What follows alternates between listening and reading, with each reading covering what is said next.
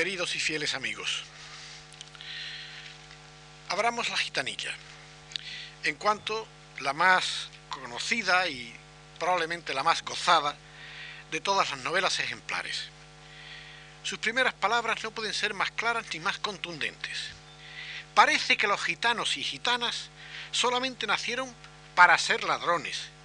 Nacen de padres ladrones, críanse con ladrones, estudian para ladrones y finalmente salen con ser ladrones corrientes y molientes a todo ruedo. Bien, solo que a partir de aquí eh, se avanza por terrenos desconocidos donde no vamos a ganar para sorpresas. El lector se ve introducido de lleno en un mundo gitano en cuyo centro se halla la preciosa flor femenina que sabemos, pura y rebosante de gracia. Su virtud se halla presidida por una sensatez sin adusteces y es un absoluto que en cuanto tal carece de ningún sello ni ascripción de grupo ni de época. Aunque estemos ya en el secreto de no ser preciosa gitana de nacimiento, su intachable proceder viene de un serio compromiso con una ética de nuevo absoluta e intemporal, y que por eso se aleja tanto del estrato nobiliario de la época como de la del código gitano, que en parte también rechaza, como veremos. No detraen estas reservas de una lealtad integral a un grupo, al grupo gitano que considera suyo, un grupo infamado por el prejuicio y hostilidad del mundo oficial, hecho de que es ella muy consciente en todo momento, y contra el cual se revela también a cara descubierta. No todas somos malas, responde al caballero que la obsequia con un juicio de lo más ofensivo acerca de las mujeres de su supuesta casta. Entonces, ¿los gitanos todos unos ladrones? Ella también da una respuesta. Pues en verdad que no somos ladronas, ni rogamos a nadie. Frase donde el verbo rogar se haya también abierto a diversas interpretaciones, pero que vamos a dejar de momento a un lado. Esta admirable belleza moral y física de Preciosa aparentaba tener, sin embargo, un monumental agujero, y hasta hace poco la crítica eludía el problema con el simple expediente de hacer la vista gorda. Es, por supuesto, la, la buena aventura, dicha por ella, al teniente, teniente de corregidor, es decir, una autoridad muy alta, de Madrid, donde nada más que aquello de prevenir a la señora contra, dice que tenga mucho cuidado con las caídas de espaldas, bastaba para poner en fuga a la la erudición bien pensante. Pero claro que es todo no una mala lectura, sino una no lectura o una deslectura, porque la situación es clara y rebosa de sentido. El teniente ha ordenado a Preciosa y a sus compañeras que vayan a su casa para entretener a su esposa. La situación es para ella muy comprometida y muy tensa, pues el gitano se siente de siempre incomodado en las cercanías de la autoridad y no va allí por su propia voluntad. Es algo así como si hoy tuviera que visitar, que ir a, la casa de, qué sé yo, de, un coronel de la Guardia Civil, algo por el estilo. Todo empeora cuando la señora ah, y la servidumbre se niegan de una manera totalmente eh, Y con burlas y en plan de aprovecharse. De esa situación de prepotencia a recompensar dignamente los el trabajo que ella ha realizado. Teniendo en cuenta que la gitanilla está acostumbrada a ser muy bien pagada por su trabajo profesional en el canto y el baile. La gitanilla está ardiendo por dentro, pero naturalmente no lo puede demostrar. Y entonces, sin embargo, le va a dar una condigna respuesta, tildando a doña Clara en su buenaventura de ramera y de judía, pero haciéndolo conforme a los más puros cánones de, la bufonería, de una bufonería cortesana, que no retrocede ante lo más indecible o lo más obsceno, con tal de que no sufra, no se perjudique, ¿verdad?, que de incólume la elegancia y la cortesía del decir. Por eso, el teniente y su esposa, que han llevado su merecido, continúan el juego poniéndole cara gentil, poniendo cara gentil a la burla y admirando a Preciosa en su oh, maravilloso despliegue de, este, de esta modalidad genérica tan eh, sellada ¿verdad? por la cortesanía. Lamentar aquí una incongruencia de, de carácter con el pudor virginal de ella sería una salida de hortera decimonónico, cuando lo que allí ha habido es un maravilloso dominio de elegante autocontrol y de entereza moral en respuesta al abuso de autoridad que con ella se ha cometido. Es en suma, pero a qué altura, lo que ella misma había dicho antes. ¿Ven estas muchachas, mis compañeras, que están callando y parecen bobas? Pues éntrenles el dedo en la boca y tiéntenlas las cordales y verán lo que verán. Nada menos lo que para su bochorno han visto el teniente, su esposa y de caminos todos nosotros como lectores de la obra. Hay en la gitanilla un tema central, que es por supuesto el mundo gitano, pero representado en tales términos que la crítica se ha visto en grandes apuros para decidir acerca de, si su pintura es favorable o es adversa. Quede por lo pronto en claro que en uno de sus anticipos más singulares, Cervantes se acerca allí a ofrecer algo muy parecido a una modalidad expresiva que no está en su no es propia de su época, que es más bien lo que hoy eh, calificaríamos de un informe, un report de antropología social, cuya exactitud factual resiste la corroboración de similares estudios modernos. Su pieza central es, desde luego, el discurso del gitano viejo, a la hora bautizado como Andrés Caballero, que ustedes saben es un aristócrata, en su acogida a la tribu y en la ceremonia de unión con Preciosa, como se dice allí, ya por esposa, ya por amiga. Su texto contiene innegables elementos modales de claro signo utópico, como cuando afirma, libres vivimos de la amarga pestilencia de los celos. Y más aún, en cuanto recorrido ideal de una sociedad igualitaria, que garantiza a sus hijos una vida ancha y sin agobios en medio de la naturaleza. Más seguidores ha tenido, sin embargo, eh, por parte de la crítica, la demonización de este espacio gitano, ¿verdad?, como un ámbito de crimen dominado por la rapiña, el asesinato, el repudio y el incesto. De que los amantes, es una carga, de que los amantes habrán de liberarse antes de alcanzar la dicha virtuosa de un matrimonio cristiano. Ambas interpretaciones, la enteramente favorable y la enteramente condenatoria, son a las claras extremosas porque este informe o report del gitano viejo es sólo ejemplar en la imparcialidad con que procura ser estrictamente objetivo y no hace por ocultar las sombras del cuadro, que el gitano adoptivo debe conocer antes de tomar su decisión con pleno conocimiento de causa. El modo de vida de los gitanos responde por entero a la alteridad de un orden aparte y en gran medida opuesto al que impera en el mundo exterior, exterior al aduar de los gitanos, de la monarquía católica de España. Lo que tampoco puede negarse acerca de una objetividad de esta clase es que mientras lo negativo del mundo gitano, que se reconoce en cuanto tal,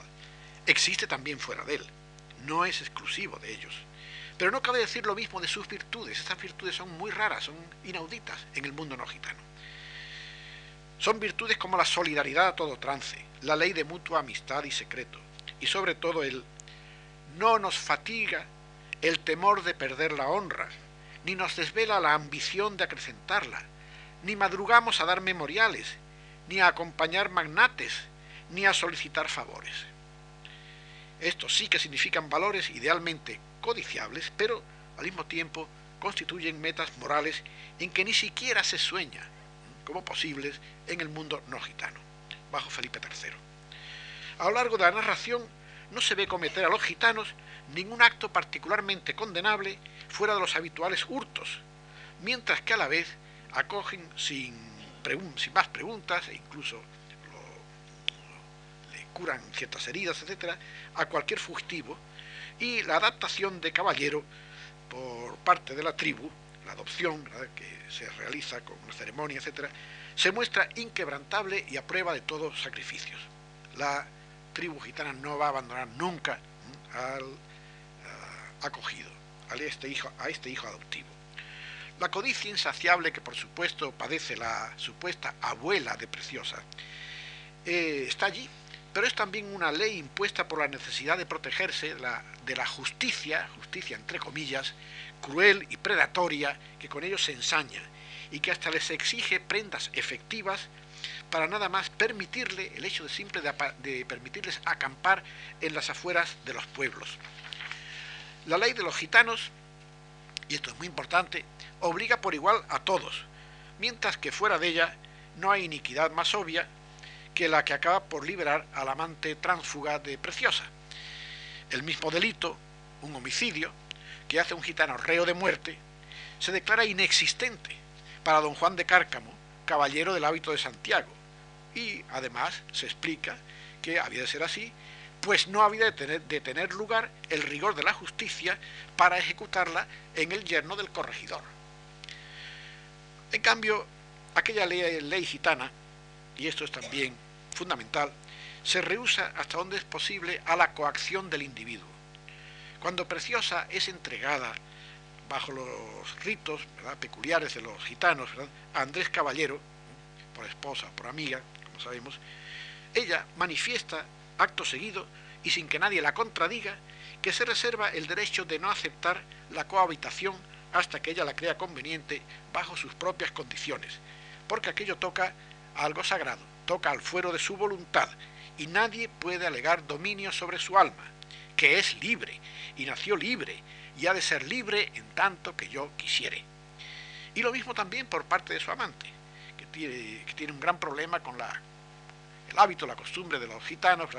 de eh, practicar toda suerte de apropiaciones de lo ajeno. Él se niega a cumplirlo, eh, contra incluso lo estipulado por el Código de Solidaridad de los Gitanos, y para desesperación de estos nuevos compañeros, pero que lo aceptan en cuanto tal. Por lo tanto, es posible llegar a estas alturas a una modesta pero firme conclusión, y es que el desarrollo narrativo de la gitanilla eh, contradice el aserto del comienzo, que de un modo reduccionista encapsula la totalidad del tema gitano en la acusación de robo. No es cosa esta del robo que vaya a negarse, está ahí. Más aún, ellos mismos la invocan como un derecho, derecho a aprovecharse de todo descuido, dice el gitano viejo, al hacer este trazado de las costumbres, etcétera, del mundo gitano, dice, para nosotros se crían las bestias de carga en los campos y se cortan las faldriqueras en las ciudades. Pero, ¿es que acaso no hay también delitos más graves en el mundo que el hurto de un semoviente? Si bien la abuela putativa de, de Preciosa robó, ciertamente, en su infancia a la hija del corregidor, al mismo tiempo se, ahora, se encuentra ahora muy al tanto de la indefensión de la mujer gitana fuera de su grupo y por eso mantiene una vigilancia continua por temor a su vez de que ya crecida su nieta se la eh, es una cadena de verbos muy interesante se la despabilen transpongan o salteen fuera del aduar la novela no asume entonces su verdadero relieve hasta ser proyectada sobre el clima de feroz odio casticista a toda suerte de comunidades marginadas, cuando tras la expulsión de los moriscos se empieza a reclamar, desde luego, inmediatamente, la de los gitanos,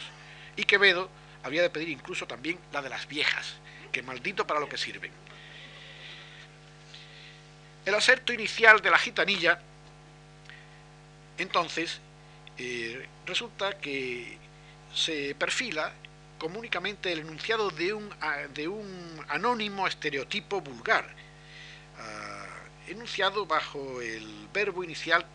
que ahora también cobra mucho sentido de parecer, es decir, lo que tenemos aquí en ese juicio apresurado sobre el mundo gitano es un parecer, es de nuevo un típico caso de engaño a los ojos, cuya realidad, en el cual la, la realidad se muestra, como tantas otras veces en Cervantes, opuesta a las apariencias. Un estereotipo contra el cual se alza la verdadera voz de Cervantes, al contrastarlo con realidades y con problemas mucho más serios. Es lamentable que a estas alturas no dispongamos tampoco de un libro sobre el tema de Cervantes y los estereotipos. ¿Y qué pensar entonces sobre el conjunto de la, de la gitanilla? Claro que se elabora allí la vetusta historia bizantina de la niña robada, que después defiende su virtud como juglaresa y se aboca a la feliz restauración en su estado en una anagnórisis final. Es el caso del libro de, Apolonio, el cuento de la truanilla en Timoneda y una larga historia ah, literaria detrás. Pero este abolengo es solamente un abolengo, tendríamos que decir, según la carne, y no constituye allí ninguna respuesta. Menos aún tenemos en la obra una típica historia de virtud recompensada con final feliz, ni tampoco, creo, la cesis necesaria para la entrada en un perfecto matrimonio, ni natural ni cristiano, que ni aun de lejos es temáticamente abordado en el texto. Lo más notable de la ejemplar novela es su carecer de un verdadero desenlace, porque sus protagonistas solamente funcionan como entidades narrativas bajo el palio de la vida gitana y simplemente se anulan, no tienen posibilidad de continuación diegética al ser reabsorbidos por el mundo oficial. Como narración guillotinada por abolición final y definitiva de su mundo, la, gitanilla es, lo mismo que Rinconete y Cortadillo y que el coloquio de los perros, una historia bruscamente inconclusa. Cervantes acaba de descubrir que una ficción de tipo moderno subsiste por sí misma, sin necesidad del desenlace prescrito y necesario bajo el viejo concepto heredado de la antigüedad de la fábula. Este concepto, con el que sin embargo todavía no desea romper del todo en un plano formal. Preciosa se desvanece en el aire como criatura poética al entrar por los carriles de una dama encumbrada, y no es posible imaginarla ni dichosa ni infeliz vestida de guarda infante. El matrimonio de don Juan de Cárcamo con doña Constanza de Acevedo y Meneses se debe únicamente a la casualidad de ser un enlace favorable a los intereses sociales de ambas familias. Y por esto, claro, no tiene más futuro poético que el merecido, bien merecido epitalamio del poeta local de Murcia que se llama el licenciado Pozo. La esquemática elaboración del desposorio, con todos los requisitos canónicos, en el plano eclesiástico, ofrece un deliberado contraste con la minuciosa atención prestada a a la espontánea ceremonia nupcial en el campamento de los gitanos. La anagnórisis, temáticamente heredada de unas instancias elementales, en el aspecto genérico, carece en su mecánica materialidad de ninguna significación activa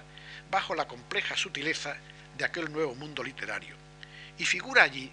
precisamente para dejar tanto más clara su propia defunción. La gitanilla carece en realidad por eso de ningún desenlace, ni feliz ni desgraciado. Y es su mismo colapso narrativo el que codifica los sentidos más trascendentes de la obra, los cuales no son, por cierto, unas tesis ni unas respuestas, sino una serie de difíciles preguntas que quedan ahí eh, abandonadas bajo los ojos de todo lector.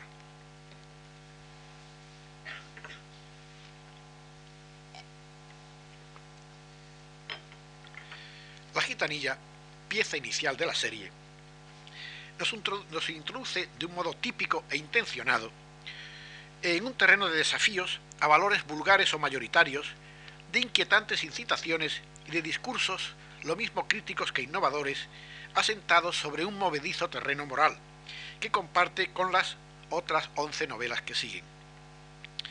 Lo que nosotros necesitamos eh, entender a continuación es que nada de esto es inconsciente ni casual. Cervantes sabe muy bien que marcha a contracorriente y por ello procede en el prólogo, como ya empecé a comentar en la primera lección, es el prólogo de la serie, a una apología en regla, a la vez que se reafirma en su intención, es decir, de anunciarnos que no se reprime, ¿verdad? que no se controla para decir lo que tiene que decir, en su intención de decir verdades que dichas por señas suelen ser entendidas. Decir, que tenemos que entender allí mucho que se nos ha dicho por señas, que no se nos ha dicho de una manera tajante y clara. La misma palabra novela, esto es algo que tenemos que tomar en cuenta, la misma palabra novela es en sí un atrevimiento en este momento y tiene su medida de riesgo en cuanto a italianismo de indeleble asociación lujuriosa con las de Boccaccio o de Masuccio. Novelas sí, pero de inmediato compensadas con la calificación de ejemplares, y hasta por lo que se ve en el privilegio para, Aragón, remachadas con la innecesaria coletilla de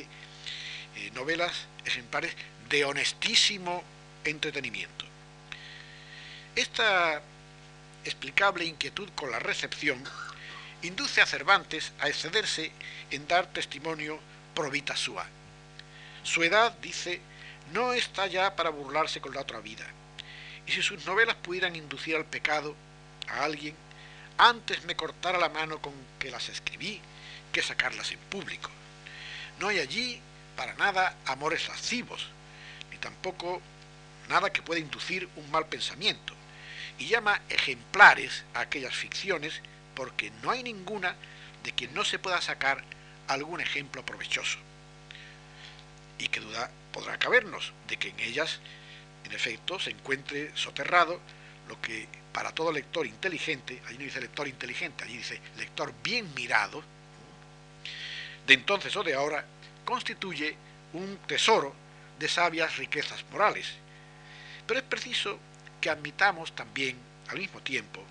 que Cervantes es en realidad un poco sofístico en este inclinar la balanza en su propio pleito. Cierto que sus novelas rebosan de ejemplaridad provechosa, en este sentido que nosotros entendemos hoy, pero no en el sentido que su época entendía por tal, que era un tipo de moralización obvia hasta lo pedagógico o lo catequístico para inmediata edificación de todos. El autor sabía mejor que nadie que sus discursos eran con frecuencia antimayoritarios y hasta alarvados de implícita disidencia, y por eso se escuda tras la verdad a medias del título que elige para la colección de novelas ejemplares. Y este tipo de proceder, ese tipo de estrategia, es aquello que Américo Castro se atrevía a llamar, con escándalo posterior de gran parte de la crítica, por este tipo de, de procederes lo que se atrevía a llamar, a calificarlo de hipócrita. La crítica de las novelas ejemplares ha permanecido aferrada por demasiado tiempo a una tosca, increíblemente primitiva dicotomía entre realistas, como Rinconetti y Cortadillo, e idealistas o italianas. El modelo de estas últimas podría ser precisamente la gitanilla, como si en todo este caso ambas elementales categorías, realismo, idealismo, españolas, italianas, etc., estas elementales categorías no se interpretaran allí en forma que habría que llamar electrolítica, según no pueden ser separadas una de otra. El conflicto de fondo eh, de toda la serie no era otro, de nuevo, que el problema del prodesse ac delectare, o el dulce et utile horaciano, que la estética del neoaristotelismo que tantas veces hemos tenido que invocar en el curso de estas lecciones se, eh, se mostraba aliada con el espíritu de la contrarreforma. Los preceptistas italianos terminaban por confinar todo el arte al simple dorado de la píldora pedagógica, y por eso les resultó imposible no ya resolver, sino ni siquiera acercarse de un modo realista al problema de la ficción moderna. Trento con su condena oficial de toda literatura no edificante y por supuesto de toda literatura amorosa, podía aceptar sin, em, embargo el prodesse ac delectare en cuanto forma de poner el arte a su servicio, bajo un planteamiento no muy disimilar del del leninismo de este siglo, si bien por menos policiaco de resultados más positivos. Una literatura consagrada por entero al delectare, deleite, ¿verdad? placer estético, en ausencia de lo que a la sazón se entendía como prodese, que era esa fórmula de eh, pedagogía servil a que me he venido refiriendo, venía a ser una doble herejía, a la vez estética y religiosa. Y de ahí, claro, la carga cerrada de todos los moralistas y de todos los críticos contra esos libros de caballerías que ya sabemos que eran al mismo tiempo capaces de quitarles las caras a la gente. Objeto, como sabemos, por otra parte, de muy notable ambivalencia para Cervantes. El prólogo de las novelas ejemplares cuenta también, creo que ya esto empezamos a comentar el otro día, como el compromiso a una defensa integral del delectare, a modo de un principio no sólo moralmente neutro, sino necesario para la naturaleza humana, porque es imposible, remacha, dice allí, ¿verdad?, estar siempre en el templo, y no cabe prescindir físicamente de horas de, de recreación donde el afligido espíritu descanse. Las novelas allí reunidas son comparables a un esparcimiento por entero inocente, igual al que pueda tomarse, ponía el ejemplo de la mesa de trucos, la mesa de billar, es decir, un juego que a nadie se le ha ocurrido tachar de pecaminoso ni de inmoral. La aplicación a la literatura de los otros rigoristas criterios morales es entonces discriminatoria y absurda, pues por el mismo rasero habría que prohibirse cuanto y condenar como moralmente torpe cuanto distrae, cuanto alivia o cuanto ayuda a hacer llevadera la diaria existencia. El principio allí actualizado es que los ejercicios honestos y agradables antes aprovechan que dañan, y esto lo mismo al cuerpo que al alma. Nos corresponde, por tanto, hoy a nosotros el darle todo su crédito por algo que, aunque en este momento no suene como obvio, era respecto a su época una declaración audaz y no exenta de riesgos. Cervantes fue afortunado con quienes, conforme a la ley, aprobaron elogiosamente su libro por parte del ordinario, el Consejo Real y el Consejo de Aragón, que eran el doctor Gutiérrez de Cetina, fray Juan Bautista Capataz, fray Diego de Ortigosa y Alonso Jerónimo de Salas Barbadillos, que se verán todos amigos decididos suyos. Muy especial favor creo que le hizo el trinitario Capataz, que era un estimable poeta, elogiado, por cierto, en el viaje del Parnaso en términos muy positivos. Es él quien observa que las novelas ejemplares siguen estrictamente a Santo Tomás. Vean ustedes qué tipo de autoridad, no literaria, por cierto. Siguen a Santo Tomás en considerar virtuoso el entretenimiento honesto de la que llama allí eutropelia o eutrapelia, que en verdad está en estas novelas, porque entretienen con su novedad y enseñan con sus ejemplos a huir de vicios y a seguir virtudes. Este concepto de eutrapelia venía de Aristóteles en su Ética a Nicómaco, en la línea de considerar al hombre eutrapelos, el, eutropos, o en latín el benevertens, el hombre que gira bien, que con su conducta o con sus palabras hace gracia.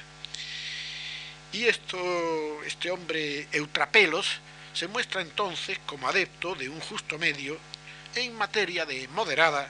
e inculpable festividad. Esto es un concepto clásico. Pero después, incluso esta moderada noción de eutrapelia había sido barrida, condenada de hecho por la patrística en su condenación integral de la risa pero era rehabilitada en efecto por Santo Tomás en su comentario a la ética de Aristóteles y de nuevo con adicionales restricciones, porque siempre algo que maneja con pinzas, en la suma teológica. El término de eutrapelia tiene amplia resonancia en el momento, pues figura conspicuamente también en la pícara Justina, y hasta se vulgariza después en el sentido de tropelía, en el sentido de cambio o transformación, transformación fraudulenta o hechiceril, típicamente la, ocurrida en el coloquio de los perros, aquello del cambio de los, de los perritos, de los niños, de los recién nacidos. El, acogerse a la, a la eutrapelia valía en este momento por una protesta amortiguada contra el rigorismo tridentino, y mi opinión personal es que debió ser el mismo Cervantes quien se la soplara al oído de Fray Juan Bautista Capataz. Sin duda un hombre fino y de temple eh, liberal. Se ha sugerido después el ideal eutrapélico, no como estrategia coartada, que creo que es su verdadera naturaleza, sino como criterio básico y asumido de buena fe en, como base en toda la novelística cervantina. Claro que esto es una manera muy cómoda de quitar de en medio muchos problemas, eh, devolviéndole al autor completo a Cervantes ¿verdad? sus credenciales de buen chico e ingenio dócil. Pero cuidado, es una salida demasiado cómoda, porque su tema de las apariencias o engaño a los ojos, tanto en lo físico como aún más en lo moral, significa el punto de arranque de toda una cosmovisión crítica. Cervantes nos invita a reír, a reírnos con él, pero la risa cervantina no es eutrapélica, sino erasmiana y lucianesca en su origen. Entonces, las novelas ejemplares aparecen, se nos muestran aparecidas, ¿verdad?, en un momento de tensión, con poderosas instancias externas y bajo también una clara conciencia de riesgo. Es lo que ha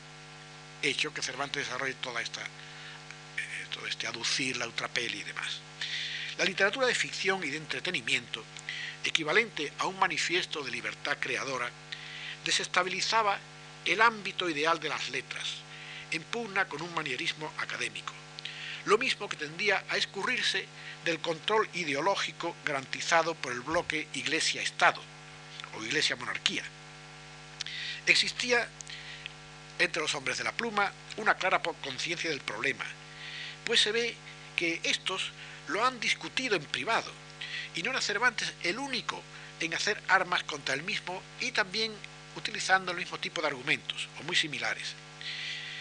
Así se manifiestan los esgrimidos en el prólogo de las novelas ejemplares, eh, como hemos visto, ¿verdad? Pero también aparecieron aireados en 1605, el año mismo de la primera parte del Quijote, por López de Úbeda en la Pícara Justina, y haciéndolo allí con una agresividad, sin duda engreída por en su impunidad de hombre protegido por don Rodrigo Calderón, todopoderoso en esos momentos. Pues bien, a continuación de aquel su Víctor a Doña Oliva, Sabuco, que eh, citaba para ustedes en días anteriores, y de aquel su alegre mensaje de salud, refrigerio y vida, pasaba López de Úbeda a expresarse en los siguientes términos, creo muy claros, muy nítidos y muy sorprendentes, contra las impertinencias de un genérico clérigo así, un clérigo, ignorantón y retrógrado, y que naturalmente no entiende lo más mínimo de literatura. Dice, pero ya se sabe qué ojos disgustan del sol. También y todo, ahora que no me oye el clérigo,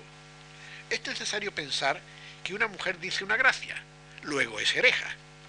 Sí, que cristianos somos, y aunque no sabemos artes ni toldogías, pero un buen discurso y una ultrapelia bien se nos alcanza, sino que estos hombres del tiempo viejo, si dan en ignorantes, piensan que no hay medio entre herejía y Ave María. El recorrido de tan cruciales problemas es aún más provechoso, por cuanto nos hace palpar de una manera muy directa la medida en que Cervantes se deslinda inequívocamente del espíritu trientino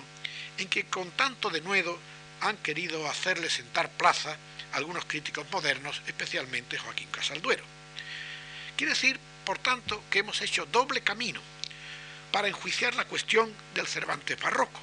aquí desmentida, como vemos, en un punto clave. Como garcilasiano confirmado y hombre nutrido de la savia de nuestras primeras generaciones de humanistas, Cervantes se mantiene al margen de todas las polémicas sobre la nueva poesía, como llamaban entonces a la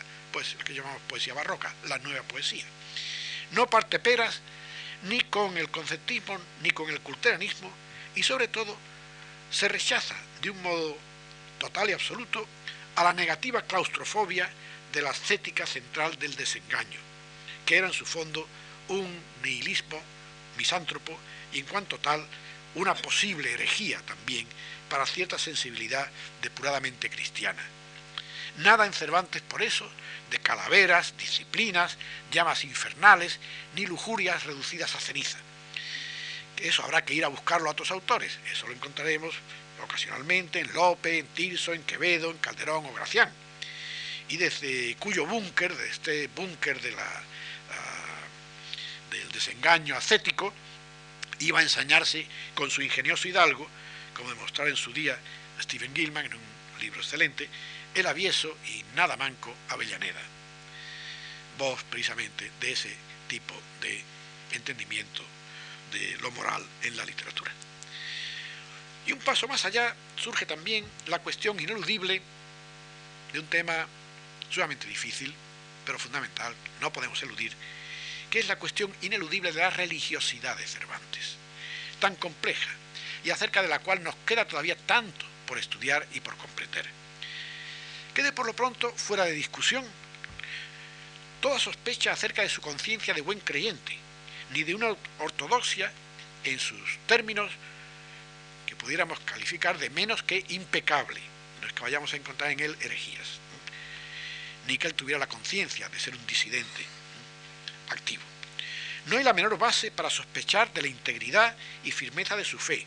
acerca de la cual sin duda no abrigaba dudas, como se ve que muy probablemente las tenía, por ejemplo, muy cerca de él, Mateo Alemán. Ahora bien, no quiere decir que no tengamos aquí un problema. El problema es que dicha religiosidad cervantina no duplica, no coincide en un 100% con el modelo oficial y mayoritario de su época, y por tanto con la consiguiente apertura hacia desarrollos altamente personales y altamente imprevisibles y sorprendentes. Si Cervantes no se nos perfila como descreído ni como heterodoxo, no es menos cierto que dista de mostrarse tampoco, como tantas veces se ha dicho, un típico adepto de la piedad formalista de la contrarreforma, ni de la versión casticista e inquisitorial del mundo oficial de su tiempo. Aparte de las, de las mordacidades erasmianas señaladas y catalogadas desde Castro hasta acá, bastaría para esto recordar algo muy simple, que es cómo sus personajes muy rara vez pisan un templo, ni participan en un acto de culto hasta la llegada al Persiles, y aun entonces en forma sutilmente condicionada. Los eclesiásticos que figuran en su obra carecen de toda dimensión carismática, inmersos como se hallan por entero en el denominador común de vicios y virtudes humanas, y en ocasiones eh, muy obvias son objeto de implícita o explícita repulsa, como ocurre en el Quijote con el prosaico cura emparejado siempre con el barbero, el pérfido Sansón Carrasco y el insoportable capellán de los duques. Cuando en el rufián dichoso Cervantes se decide a un, a un pacto, pacto a medias, con la comedia de Santos, elegirá uno no canonizado, semianónimo y contemporáneo, aquel Cristóbal de Lugo, que nunca fue por cierto rufián, y cuyo espontáneo paso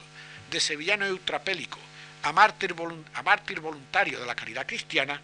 confirma no solamente lo compatible de ambas actitudes, el tránsito normal de una a otra, sino también el ideal de un mutuo refuerzo de los conceptos cristianos de alegría y de virtudes del orden más elevado. Cervantes nos confiesa su ortodoxia, pero es demasiado cauto para abrir nunca del todo las puertas de su santuario interior, donde tanto habría que no era nada más que suyo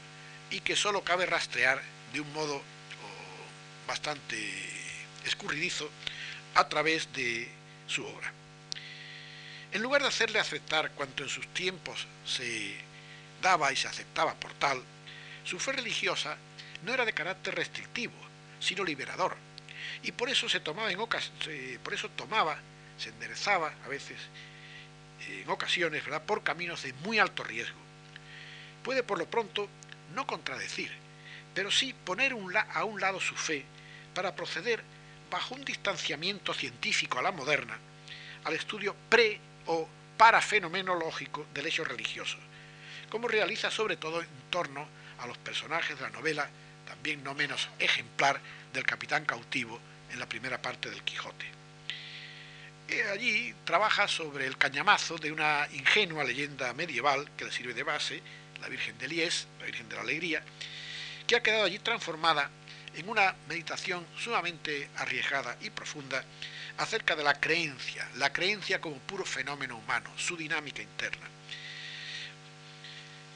Un problema claramente inducido en Cervantes, esto se ve muy claro, por la experiencia de su cautiverio argelino.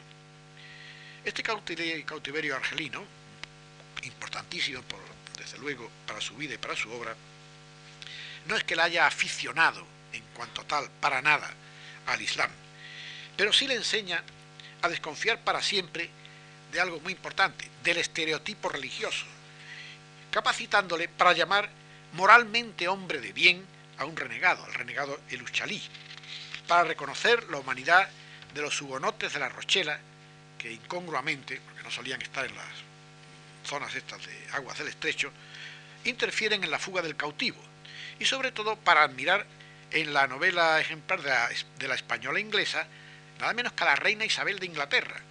que Lope, por ejemplo, después de agobiarla con todos los insultos que tiene en su, en su léxico, ¿verdad? Termina por llamarla foca, porque la foca es para él un monstruo marino horrible y no un animal inofensivo. Tras esto, desde luego, podrá venir su sistemática demolición del estereotipo gitano, o el aún más patético del morisco traidor que encarna ese maravilloso ricote, el vecino tan querido de Sancho Panza.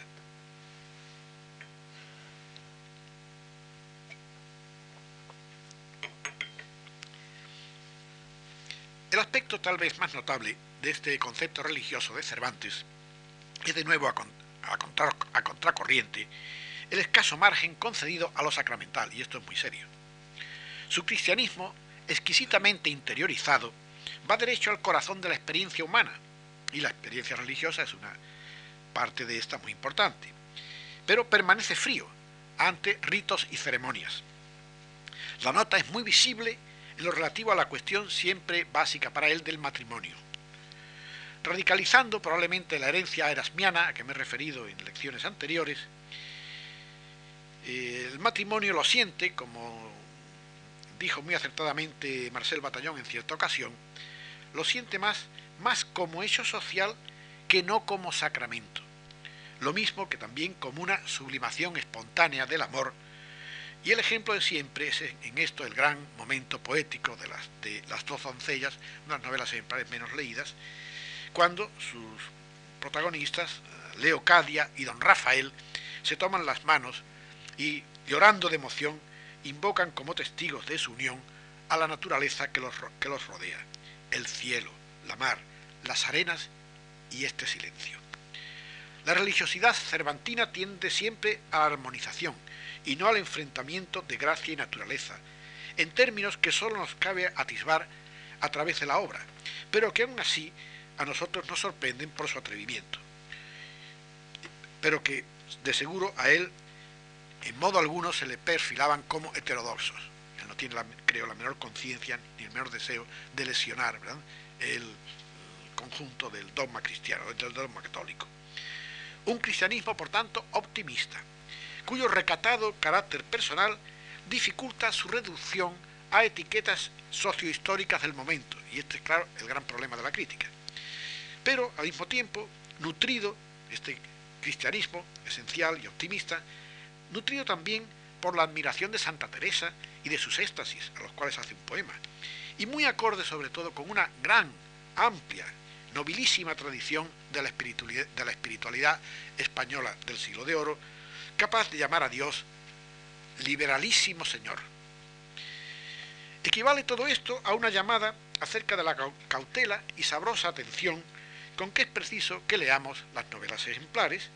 en cuanto fruto de la más absoluta madurez de Cervantes y no como simples migajas del banquete de su obra. Un alto desafío crítico que no en vano ha inducido en la segunda mitad del presente siglo una atención crítica en par igual, si no con cierta ventaja, respecto al Quijote. Un desfile de libros, iniciado por el de Casalduero en 1943, las ha venido explorando con diversa fortuna y bajo múltiples orientaciones metodológicas hasta los muy recientes de estos últimos meses de Ricápito y de Clamurro. Los resultados, no nos importe reconocer que rara vez se muestran acordes, pero confluyen sin embargo en algo esencial. Confluyen en ver en cada pieza de ellas, es decir, en cada novela, un mundo regido por sus propias leyes, complejamente entrecruzado de ambiguos discursos y abierto al juego de muy diversa decodificación, en lo cual reside, claro está, uno de los grandes atractivos para nosotros como lectores. Comprendamos que divergencias y perplejidades eh, no son en modo alguno espejismo inducido por nuestra sensibilidad actual, pues por algo un cierto Fernando Bermúdez de Carvajal, que escribe un preliminar elogioso para la colección, Se refiere a, las, a, las, a cada una de sus piezas y al conjunto, se las califica como otros 12 laberintos. Allí Cervantes nos ha entregado para nuestra, nuestro entretenimiento y nuestra ilustración al mismo tiempo 12 laberintos. Un lector avisado lo recorre en medio de continuas sorpresas y no perdido, pero sí incitado precisamente al juego de buscarle sus vueltas y de hallar por sí mismo una salida, una salida tal vez inédita, tal vez personal, etc.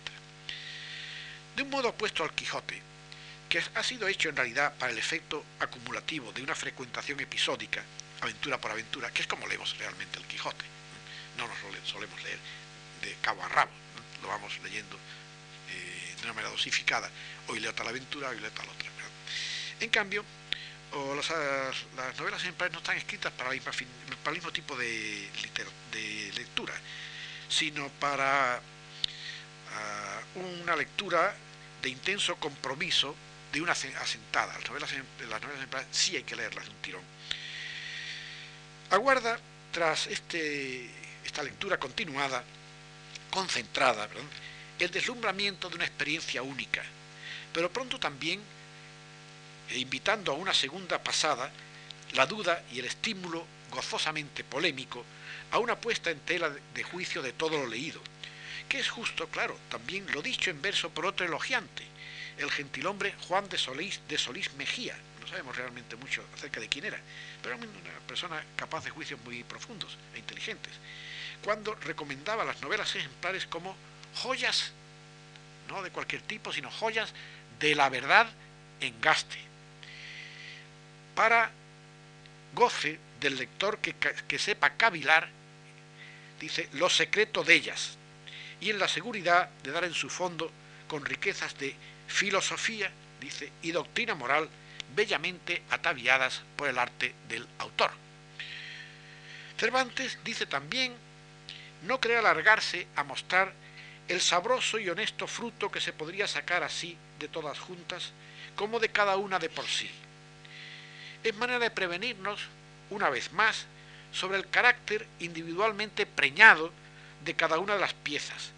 cuyas ricas incitaciones terminan por sembrar la perplejidad del ánimo, la perplejidad en el ánimo de cada lector. Ahí está la española inglesa, con su tratamiento digno del enemigo inglés. Y también tenemos allí el heroísmo del catolicismo inglés, relegado en ese momento a una dura clandestinidad. Así es, en efecto. Pero muy pronto salta a la vista aparte del acierto o error en la fe y en cuanto a puras formas de vida, como el caso de los criptocatólicos ingleses es exactamente el mismo de los criptojudíos y en parte también el de los criptomusulmanes en España, aunque tal vez sin una comprensión de por medio como la que tan generosa y noblemente mostró la reina Isabel. La perspectiva se amplía fuera de cada novela con la invitación a meditar sobre el sentido latente en ese todas juntas. Es decir, hay una finalidad, finalidades específicas en cada una, pero hay también finalidades de tipo, global, de tipo global, lo que nos enseñan todas juntas. Pues hay en efecto un nuevo estrato de significación, un nuevo estrato semiológico, ¿verdad?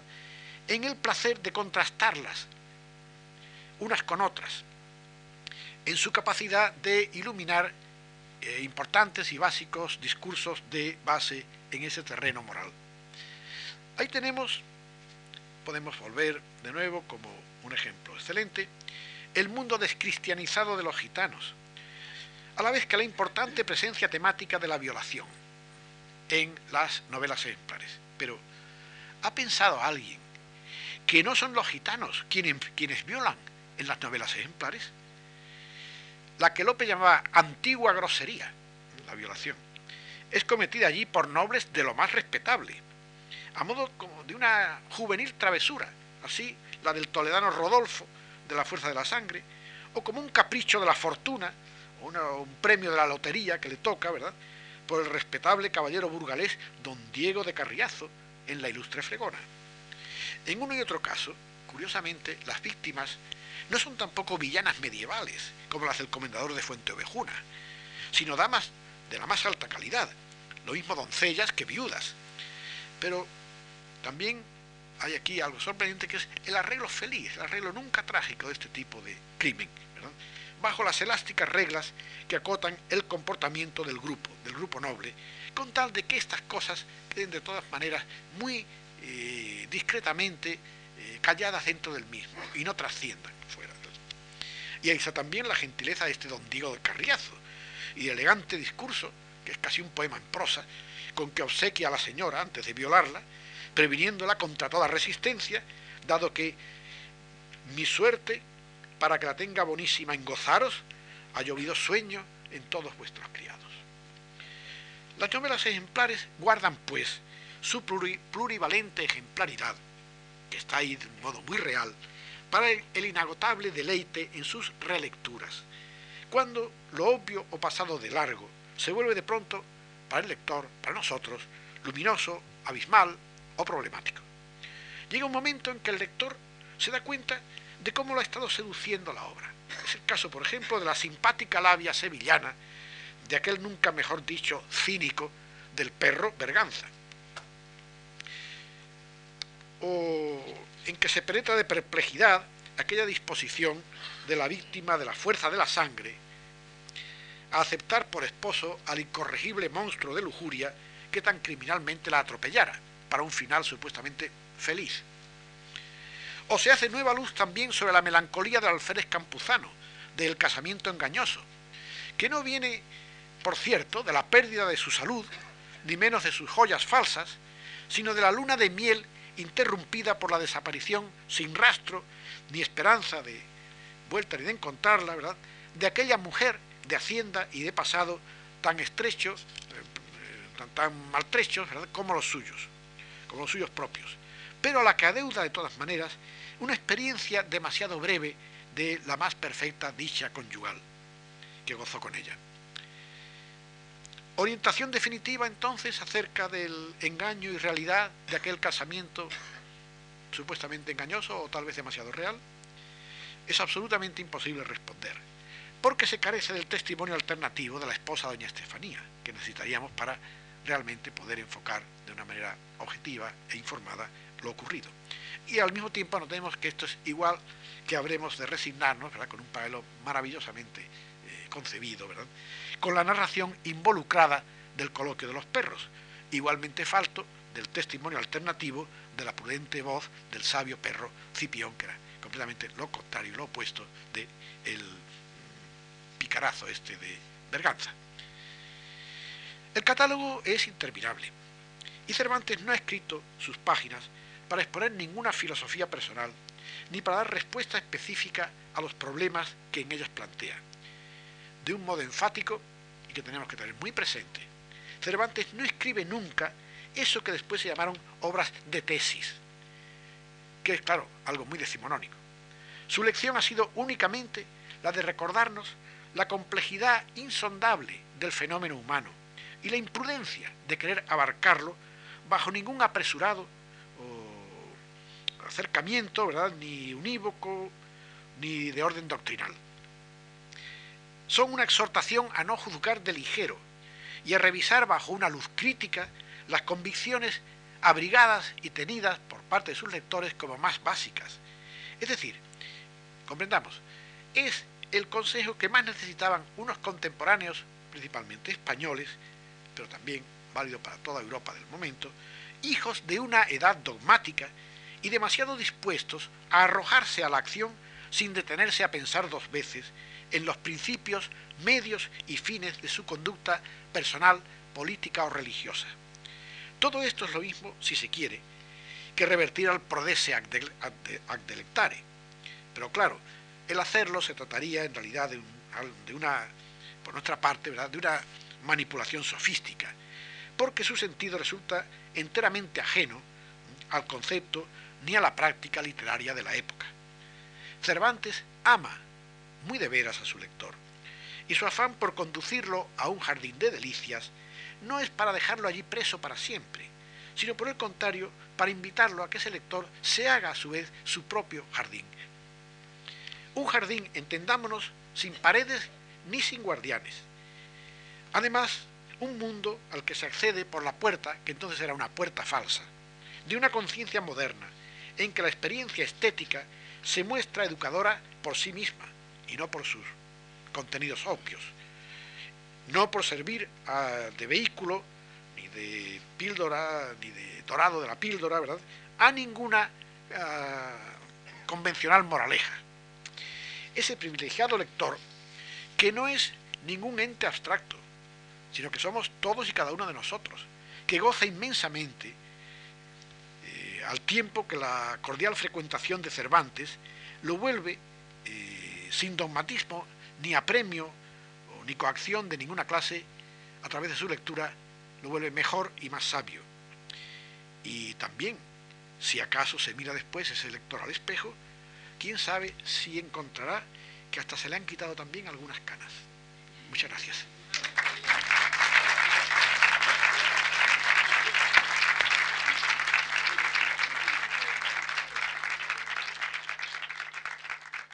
¿Alguna pregunta?